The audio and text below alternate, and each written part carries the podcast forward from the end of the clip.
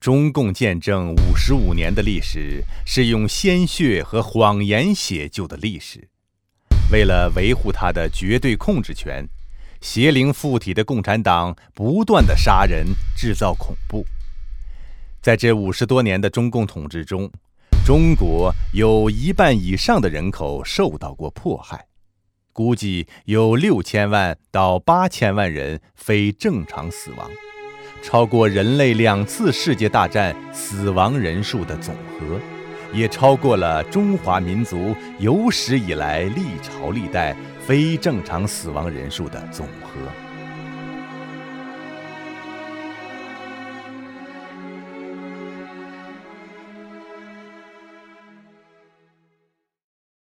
共产党杀人是有其理论根据和现实需要的。从理论上说，共产党信奉无产阶级专政和无产阶级专政下不断革命的理论，因此在建政后，他采取杀地主的办法解决农村的生产关系，杀资产阶级完成工商改造，解决城市的生产关系。这两个阶级杀完，经济基础的问题就基本解决了。上层建筑的问题也要靠杀人来解决，包括镇压胡风反党集团和反右，以整肃知识分子；杀会道门解决宗教问题；文革杀人解决文化上和政治上党的绝对领导权问题；六四杀人逃避政治危机，解决民主诉求问题；迫害法轮功。解决信仰和健身运动的问题等等，这都是中共在强化其地位、维护其统治的过程中，不断处理经济危机、政治危机、信仰危机的过程中采取的必然反应。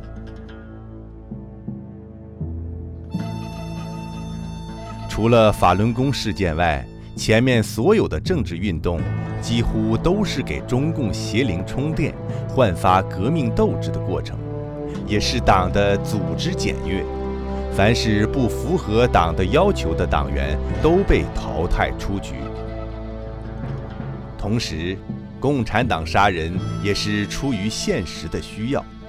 共产党当年靠流氓无赖杀人起家。既然杀开了头，中间就绝不能停手，而必须不断制造恐怖，使人民在颤栗中接受对手过于强大而只能俯首称臣的现实。从表面上看，很多时候中共是被动杀人，好像是社会上一件偶然事件，偶然地触发了中共邪灵和中共组织的杀人机制。其实，隐藏在偶然后面的周期性杀人，对中共来说又是一种必然。否则，好了伤疤忘了疼，过两年不杀人，人们就会产生中共已经改良的错觉，甚至像那些八九民运的理想青年一样，扑上去要民主。七八年杀一次人，就可以不断刷新人们对恐怖的记忆。也可以警示刚刚成长起来的年轻人：谁跟共产党作对，谁想挑战中共的绝对领导，谁想试图恢复历史的真实面貌，谁就要尝尝无产阶级专政的铁拳。从这点来说，杀人是中共维系统治最必要的手段之一。在血债越欠越多的情况下。放下屠刀，就等于把自己交给民众清算。因此，中共不但要杀人杀得尸横遍野、血流成河，而且要使用十分残忍的手段，尤其是在建政初期，非如此不能震慑民众。既然是为制造恐怖而杀人，那么杀谁不杀谁也就毫无理性可循。在历次政治运动中，中共从来都是使用群体灭绝政策。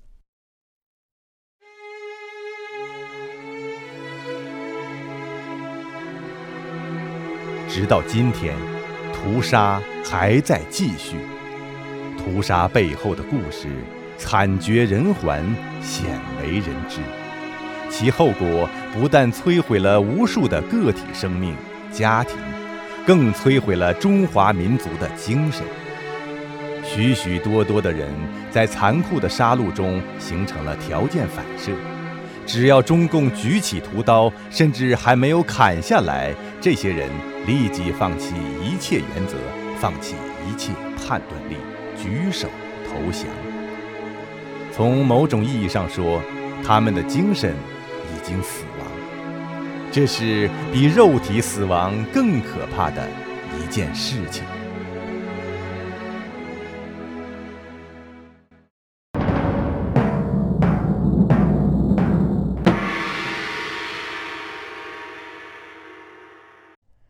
中国的历代君王登基后都是大赦天下，而毛泽东在建政之前就撰文指出，我们对于反动派和反动阶级的反动行为绝不失仁政。换句话说，早在中共进北京之前就已经下定了实施暴政的决心，并美其名曰“人民民主专政”。一九五零年三月。中共发出了严厉镇压反革命分子的指示，史称“镇反运动”。必须指出的是，中共镇压的并不是反革命行为，而是反革命分子。即使一个人只是被抓壮丁，当了几天国民党兵，并且在中共建政后什么也没做，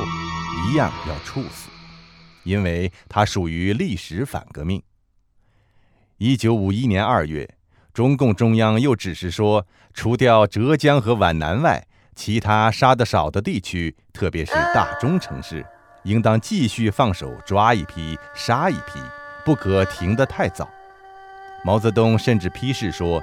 在农村杀反革命，一般应超过人口比例千分之一；在城市，一般应少于千分之一。以当时中国六亿人口计算。毛泽东的一道圣旨就至少六十万人头落地。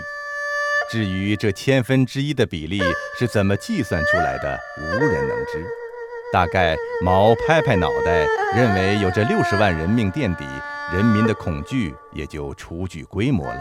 于是就下达了这个指标。至于说杀的人是不是罪当致死，则完全不是中共要考虑的问题。一九五一年颁布的《中华人民共和国惩治反革命分子条例》中规定，连传播谣言都能斩立决。在镇反运动如火如荼开展的同时，土改运动也如火如荼地进行着。表面上是实现类似太平天国、有田共耕的理想，真正的目的却是要找借口杀人。中共当时的第三号人物陶铸提出“村村流血，户户斗争”的土改口号，也就是每村都要枪毙地主。本来土改可以采用台湾政府那种赎买的方式，完全不必杀人，但依靠土匪和流氓无产者起家的中共只懂得抢，抢了人家的东西又怕人家记恨。索性斩草除根。最常见的杀人方法是斗争会，给地主富农编造一些莫须有的罪名，然后问台下怎么办。台下也安排好了中共党员或积极分子，领头高喊“该杀”，于是地主富农就被就地处决。当时农村里有些田地的都被定为霸，经常欺压百姓的叫恶霸，经常修桥补路、兴学赈灾的叫善霸，什么也不做的叫不霸。这种划分并无实质区别，因为不论哪一霸的结局常常一样，当场处死。中共公布的数据。到一九五二年底，消灭的反革命分子是两百四十余万人，而实际上遇害的国民党县级以下官员到地方甲长的公教人员至少在五百万人以上，而土改中杀人大约在一千万人左右。镇反和土改最直接的功效，一是杀光了原来乡村宗族自治基层权力组织的管理人员，实现了村村都有党支部的农村全面控制；二是抢劫了大量钱财，农村干部趁机欺男霸女；三是通过对地主富农的残酷镇压，达到了震慑百姓的效果。如果说镇反和土改主要针对农村基层的话，接下来的三反五反就是城市中的屠杀运动。三反运动处决了一批中共的腐败干部，而五反运动实际上就是抢资本家的钱，甚至是谋财害命。所谓反偷税漏税，是从光绪年间上海开埠算起。资本家倾家荡产也交不起这样的税，想死又不能跳黄浦江，因为会被说成去了香港，家属还要继续交税，只好跳楼而死，让中共看见尸体好死了心。当时上海市长陈毅每天晚上在沙发上端一杯清茶听汇报，悠闲地问：“今天又有多少降落伞部队？”实际上就是问有多少商人跳楼。五反运动使所有资本家在劫难逃。据说当时上海高楼两侧无人敢走，怕突然被上面跳下来的人压死。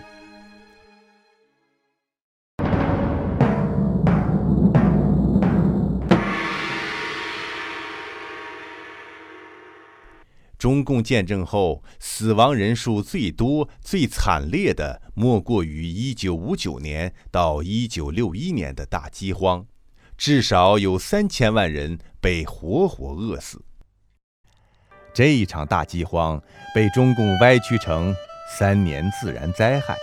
实际上那三年风调雨顺，大规模严重的自然灾害一次也没有发生。完全是一场彻底的人祸。由于大跃进使全民炼钢，大量庄稼抛洒在地里无人收割，直到烂掉为止。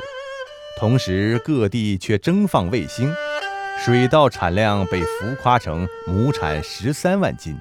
全国按照虚报的产量进行粮食征购，结果把农民的口粮、种子粮、饲料全部收走。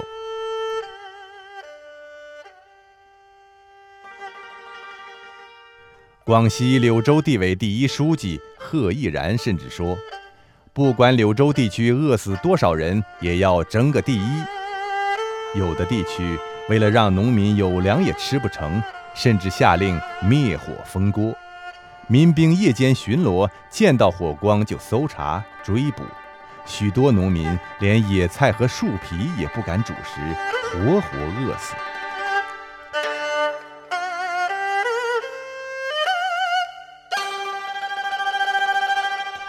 在一九九四年出版的《中华人民共和国历史纪实》中说，一九五九年至一九六一年的非正常死亡和减少出生人口数大约在四千万左右，这可能是本世纪内世界最大的饥荒。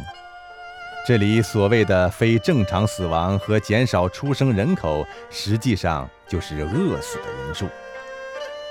过去大饥荒发生时，官府总要设粥厂、开仓放粮，允许饥民逃荒，但中共认为逃荒会有损党的威信，于是派民兵把守乡村的交通路口，防止饥民外逃，甚至在饥民忍无可忍去粮管所抢粮时，下令开枪镇压，并污蔑被枪杀的饥民是反革命分子。当时，甘肃。山东、河南、安徽、湖北、湖南、四川、广西等许多省份，饿殍遍野，没有饭吃的农民还被逼着去大修水利、大炼钢铁，许多人走着走着路就一头倒在地上，永远也起不来了。最后死了人，没人有力气掩埋，许多村庄一户一户的死绝。中国历史上饥荒最严重的时候，曾经有过一子而食，而到了中共统治时期，却出现了这样的故事：活着的人不但把死去的人割了、煮了吃掉，还将外面来逃荒的人乃至自己的孩子杀了吃掉。作家沙青的报告文学《依稀大地湾》中有这样一段记述。有一户农家，吃的只剩了父亲和一男一女两个孩子。一天，父亲将女儿赶出门去，等女孩回家时，弟弟不见了，锅里浮着一层白花花、油乎乎的东西，灶边扔着一具骨头。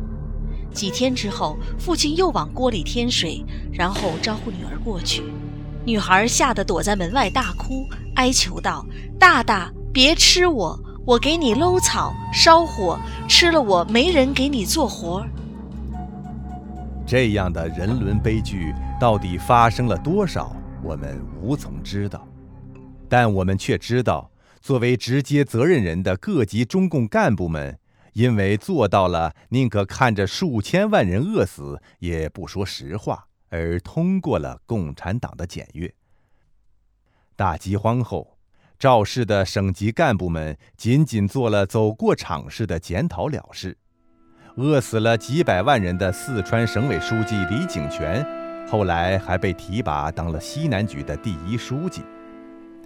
而造成这无数人伦惨剧的罪魁祸首中共，却把它变成了党领导人民抗击自然灾害的颂歌，并继续号称自己伟光正。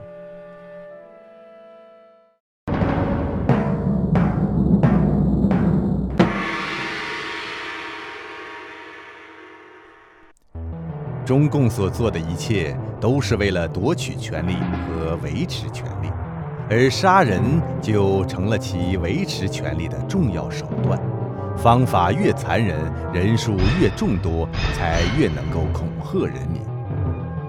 雷震远神父在《内在的敌人》一书中讲述了抗战期间他在华北见到的杀人故事。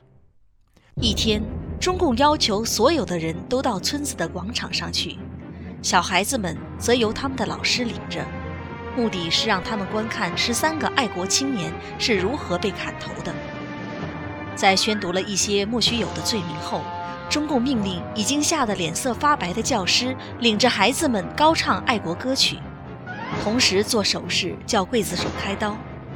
刽子手是一个凶狠结实的年轻共兵，臂力很足。那工兵来到第一个牺牲者后面，双手举起宽大锐利的大刀，快如闪电般的砍下，第一颗人头应声落地，在地下滚滚转，鲜血像涌泉般喷出。这时，孩子们竟于歇斯底里的歌声变成了不协调杂乱的啼叫声。教员们想打着拍子将喧嚣的音调领上秩序。刽子手连续挥动了十三次钢刀，砍下了十三颗人头。随后，中共的士兵们一起动手，对死者剖腹挖心，拿回去吃。而这一切暴行都是当着孩子们的面，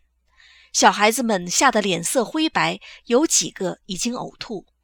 教员们责骂着他们，一面集合列队返校。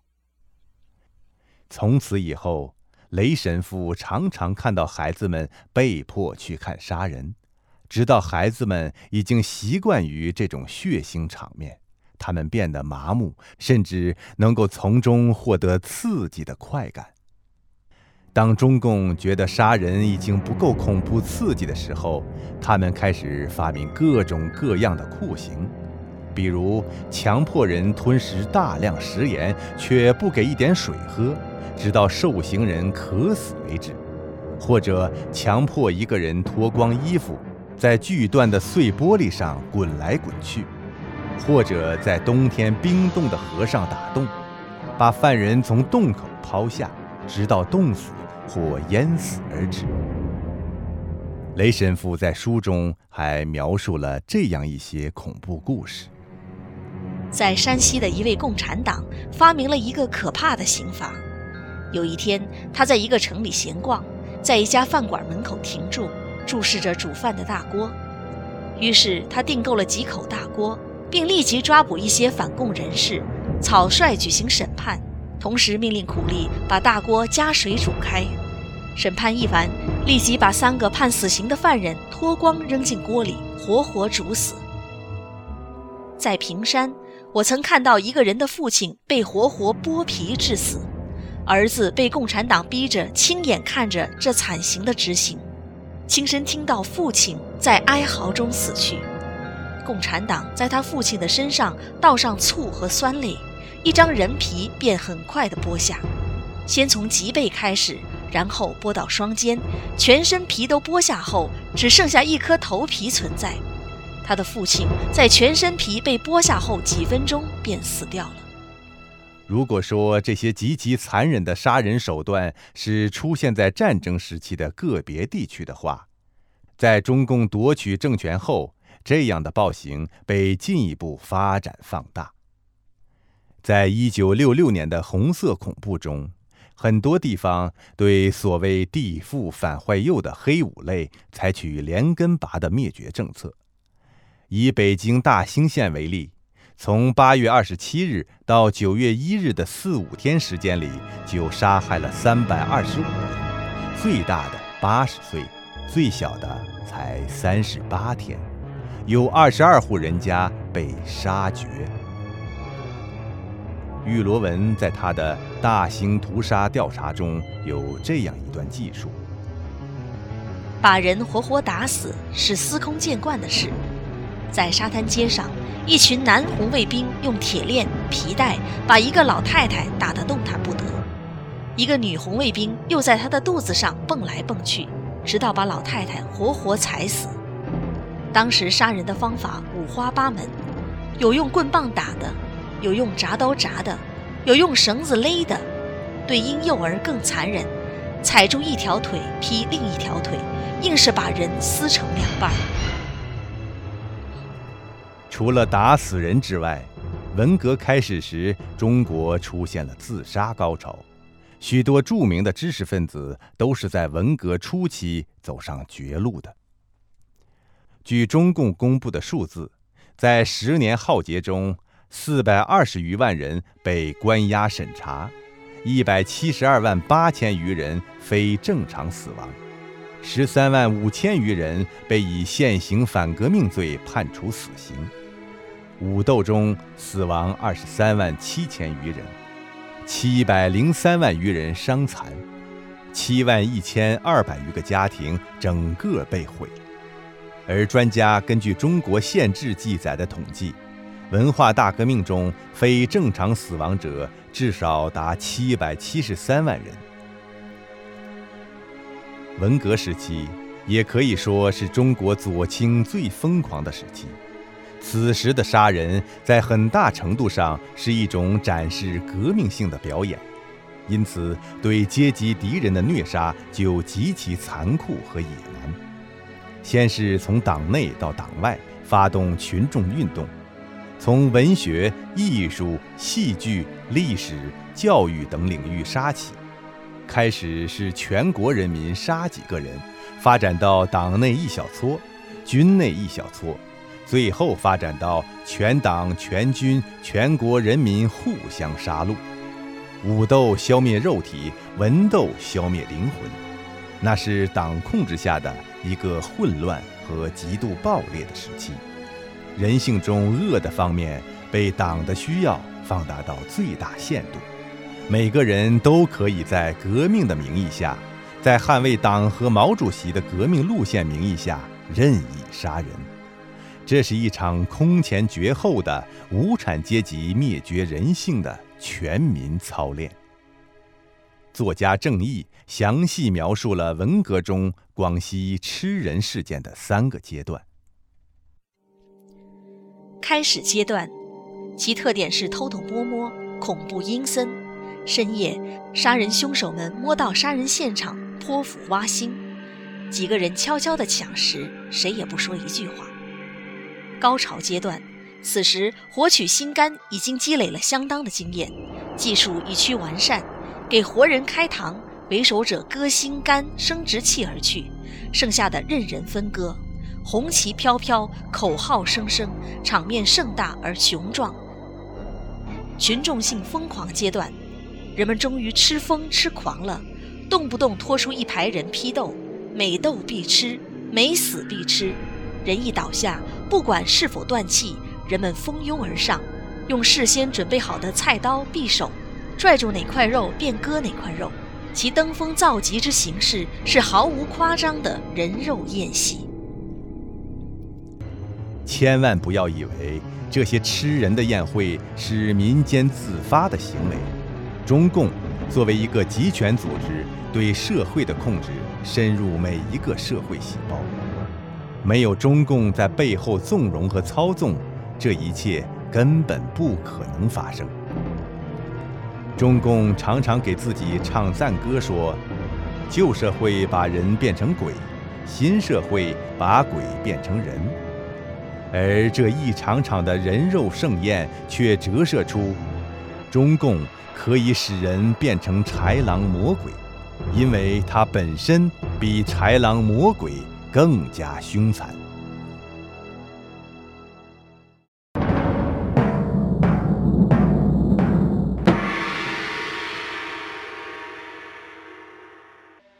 家庭是中国社会结构的基本单元，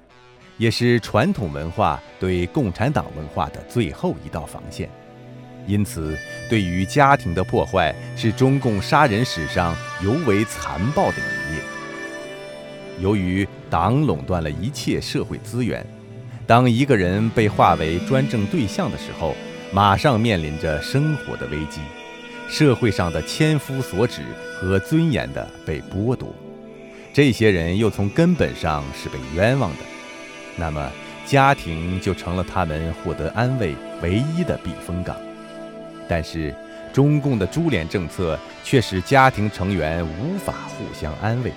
否则家人也就成了专政的对象。亲人的背叛、告密、反目、揭发和批判，常常是压垮精神的最后一根稻草。很多人就是这样。走上了绝路。在历次运动中，中国有一半以上的人受过迫害，而中共破坏的家庭至少有一亿。有的是一个人死了，一个家庭就毁了；有的是一家一家死绝，被强迫离婚的，父子母女被迫划清界限的，将人致残逼疯的。将人折磨出重病而过早谢世的等等，也都是痛苦的家庭悲剧。张志新的女儿琳琳曾经回忆起1975年初春在死囚家属学习班的一段经历。沈阳法院来的人大声说：“你妈妈非常反动，不接受改造，顽固不化，反对伟大领袖毛主席，罪上加罪。”政府考虑加刑，如果处以极刑，你是什么态度？我的心一下碎了，但我强装镇静，强忍着泪。爸爸说过，不能在别人面前掉泪，不然就同妈妈划不清界限了。爸爸带我回答说，如果确实是那情况，政府怎么处理都行。法院的人又问，处极刑，你们收不收尸？张志新狱中的东西，你们还要不要？爸爸说：“我们什么都不要。”跌跌撞撞，顶着呼啸的风雪回到家，爸爸轻轻地把沈阳家里带来的箱子打开，翻出妈妈的照片，看着看着，爸爸禁不住流泪了。我一头扑进爸爸的怀抱，放声大哭。爸爸拍着我说：“不能这样，不能让邻居听到。”爸爸把我和弟弟紧紧地搂在怀里，这一夜我们不知流了多少泪，却不能大声哭。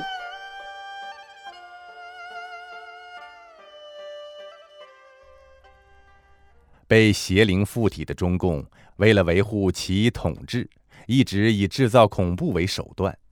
在不同的时代，恐怖的表现形式也不一样，因此杀人只是达到了恐怖的手段。杀多杀少并不是目的，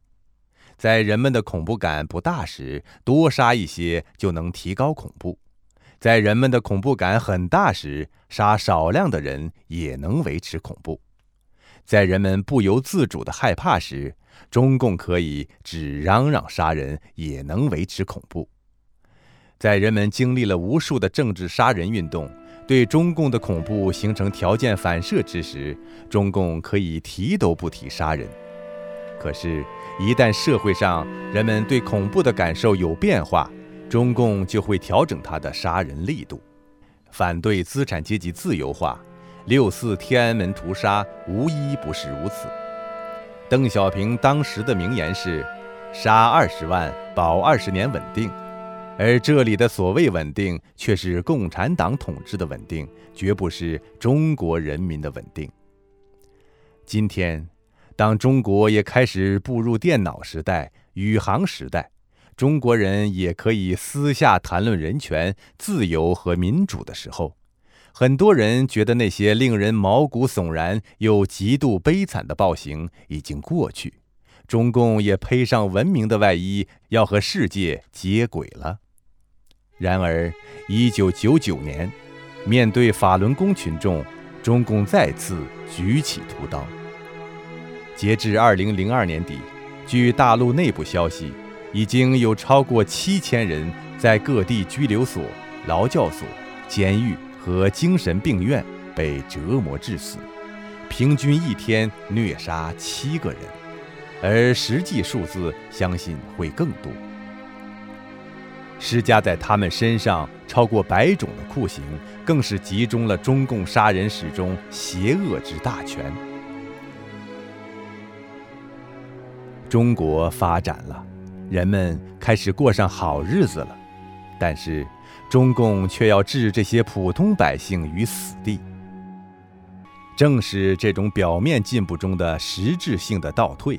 这种谎言掩盖下的迫害，才凸显出中共的杀人不见血、邪恶之极。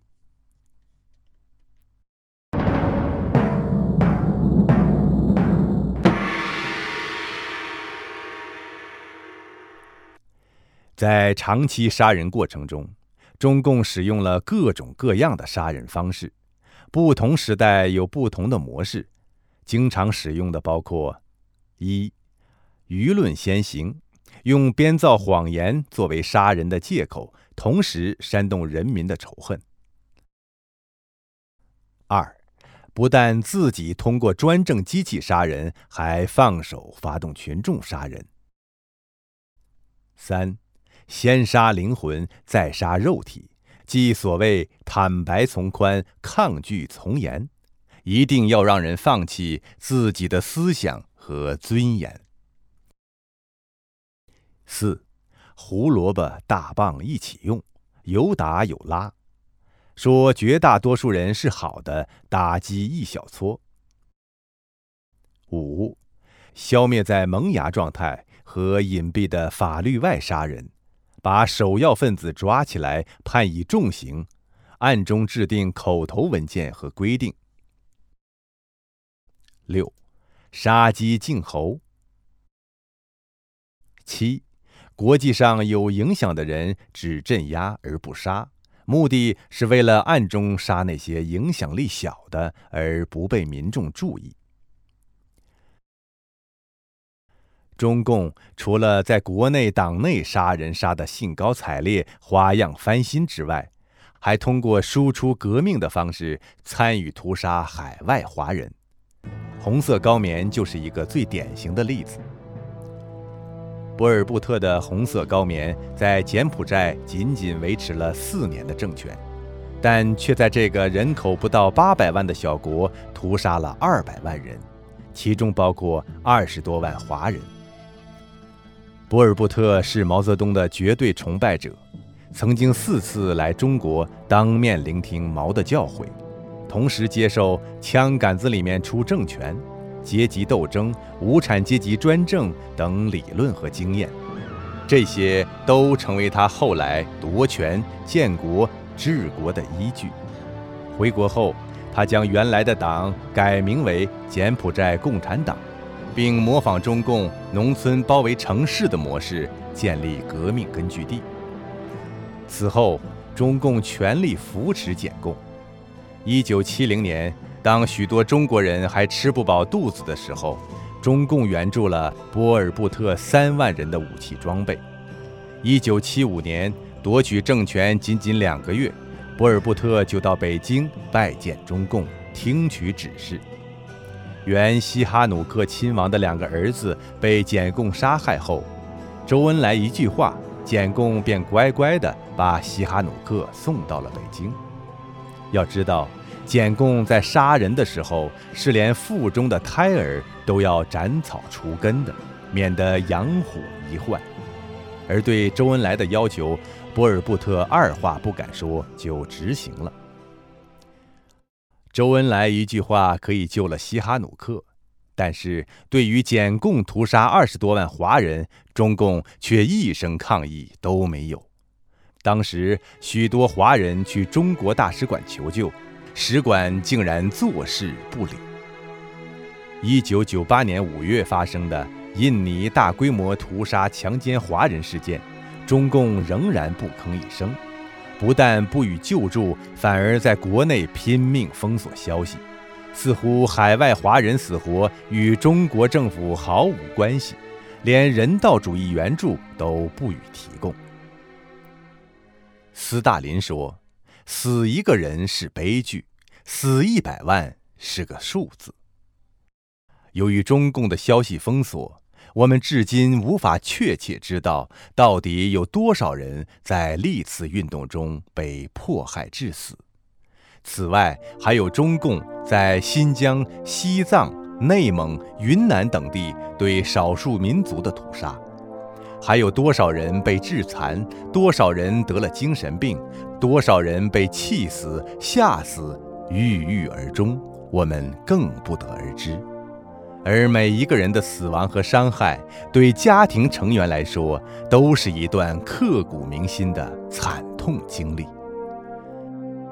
必须指出的是，由于历次大规模杀人都有意不明确运动对象、定罪标准和量刑尺度，为避免被划进可能被杀的范围，人们往往退缩到一个自我划定的相对安全区。这个区域有时比共产党画的还要小得多，这就是为什么每次运动人人都是宁左勿右，每次运动都是扩大化，是因为一级一级的主动加码以求自保。运动越往下越残酷，这种全社会的恐怖自动放大效应就来源于共产党的随机屠杀。这种为求自保而不敢说真话，甚至丧失起码的道德底线，争先恐后的一个劲儿顺着中共邪恶走的心态，让中国人付出了惨痛的代价。如今的中共似乎杀人数量远远不像过去庞大的动辄以百万、千万计，但是实际上这出于两个重要的原因。一个是人民被中共的党文化异化得更加全儒，另一个是中共由于巨额贪污和盗用国库，已经造成输血型经济，外资成为维持经济成长和社会稳定的重要支柱。中共对六四之后的经济制裁记忆犹新。深知此时明目张胆的杀人会导致外资撤离，从而危及其统治。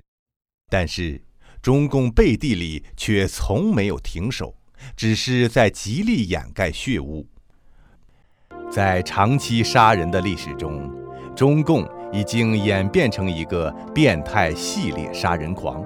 同时异化着中国人的灵魂。让人民在不断的杀人中学会漠视他人的生命、他人的痛苦，